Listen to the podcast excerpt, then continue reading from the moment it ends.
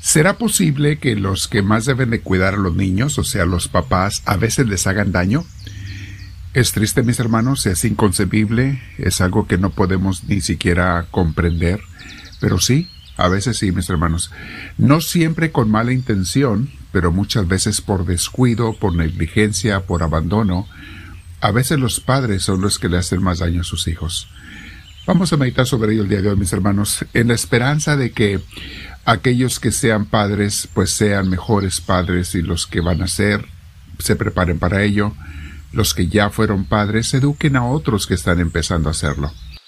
Vamos a meditar sobre ello el día de hoy. Te invito a que te sientes en algún lugar con tu espalda recta, tu cuello y tus hombros relajados.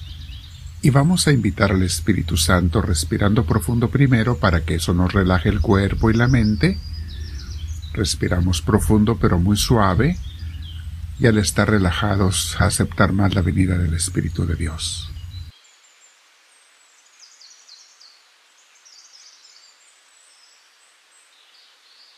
Dile Espíritu Santo, ven a mí, te lo pido. Me haces falta y te necesito. Lléname de tu presencia, lléname de ti. Hazme sentir, Espíritu Divino, tu iluminación, tu inspiración, para que todo lo que haga, piense, diga, en todo el día, sea inspirado por ti y para ti. Bendito seas, Espíritu de Dios, con mis hermanos ahora te decimos todos, Gloria al Padre, gloria al Hijo y gloria al Espíritu Santo, como era en un principio, sea ahora y siempre, por los siglos de los siglos. Amén. El tema de hoy, mis hermanos, se llama Criando niños para la perdición. Es triste, pero a veces es una realidad en muchos lugares, en muchas familias. ¿Será posible que algunos papás que aman mucho a sus hijos les hagan mucho daño? o que deberían de amar más que nadie a sus hijos, porque parece ser que así es cuando en vez de educarlos en el camino de Dios y en sus mandamientos, dejan que el mundo pervertido los eduque. ¿Cómo hacen esto? Ah, pues muy fácil, simplemente no les dan educación en la casa, les compran un celular para que los perviertan las redes sociales, que es lo único que hacen, pervertir niños y jóvenes y adultos también. No es lo único que hacen, pero lo hacen como en en gran porcentaje van desviando a la gente poco a poco sin que se den cuenta. Y luego esos niños los papás no los vigilan en lo que hacen, no vigilan sus, aun cuando están en el Internet, no los vigilan o cuidan, eh, no cuidan sus amistades y así hacen que estos niños se vayan por el mal camino y muchos de ellos echen a perder su vida y algunos en su vida después hasta se condenen. Hay muchos papás, mis hermanos, que no les hablan a sus hijos de Dios. Y a algunos se nos hace incomprensible. Lo más importante en la vida para educar a otra persona, especialmente a tus hijos, es, el lenguaje de Dios, la vida con Dios.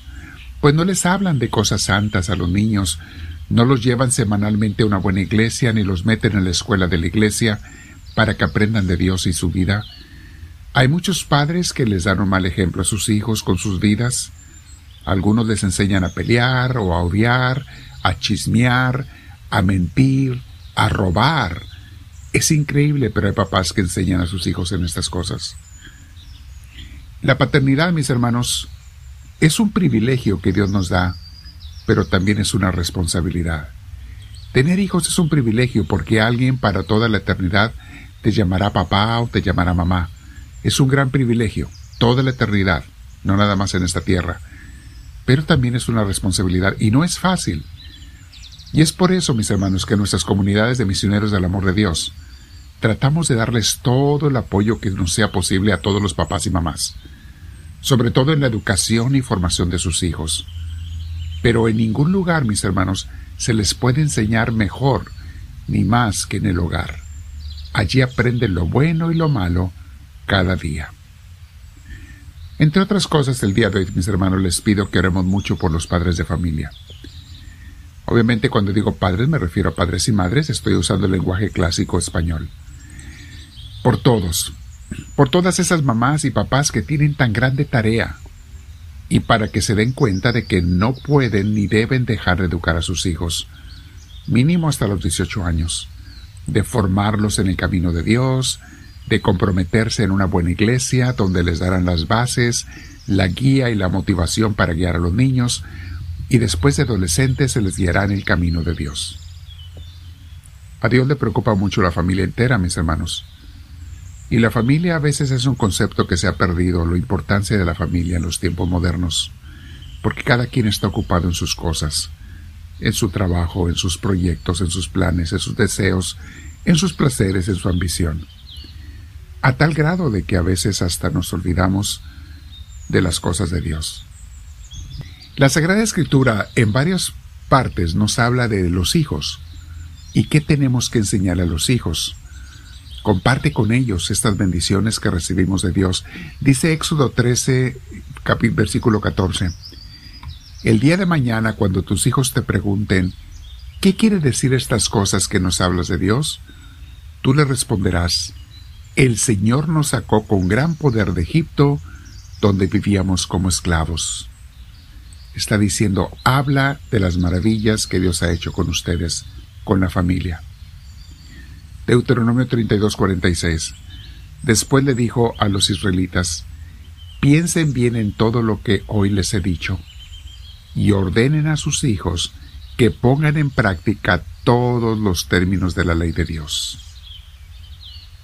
Salmo 78:5 y siguientes dice, en Jacob arraigó sus declaraciones Dios, a Israel le dio una ley. Luego ordenó a nuestros padres que se las enseñaran a sus hijos, para que las conozcan sus sucesores, los hijos que nacerán después, que éstos se encarguen de instruir a sus hijos, para que éstos confíen solo en Dios, no olviden las hazañas de su Dios y observen sus mandatos para que no sean ejemplo de sus padres una generación rebelde y obstinada, incapaz de mantener su decisión y cuyo espíritu no era fiel a Dios. Palabra de Dios. Ahí está tanta enseñanza, mis hermanos. Los papás tienen que hablarle a sus hijos de Dios. Y mis hermanos, sobre todo, compartan sus testimonios de Dios. Ahora, si los papás no tienen un caminar con Dios, pues ¿qué le van a dar a sus hijos? Son los primeros que tienen que convertirse al Señor por el bien de sus hijos, si no es por el de ellos, por lo menos que lo hagan por sus hijos. Convertirnos a Dios, caminar con Dios. La tercera carta de Juan capítulo 1 versículo 4 dice, Nada me produce más alegría que oír que mis hijos practican la verdad.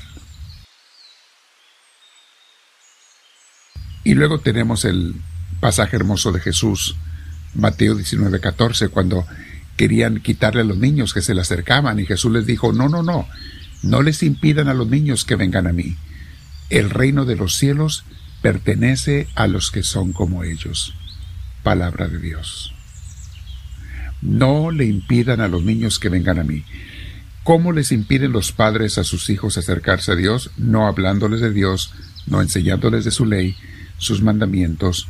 Mis hermanos, todos los papás debieran todas las noches de platicar, aunque fuera quince minutos, veinte, con sus hijos acerca de Dios.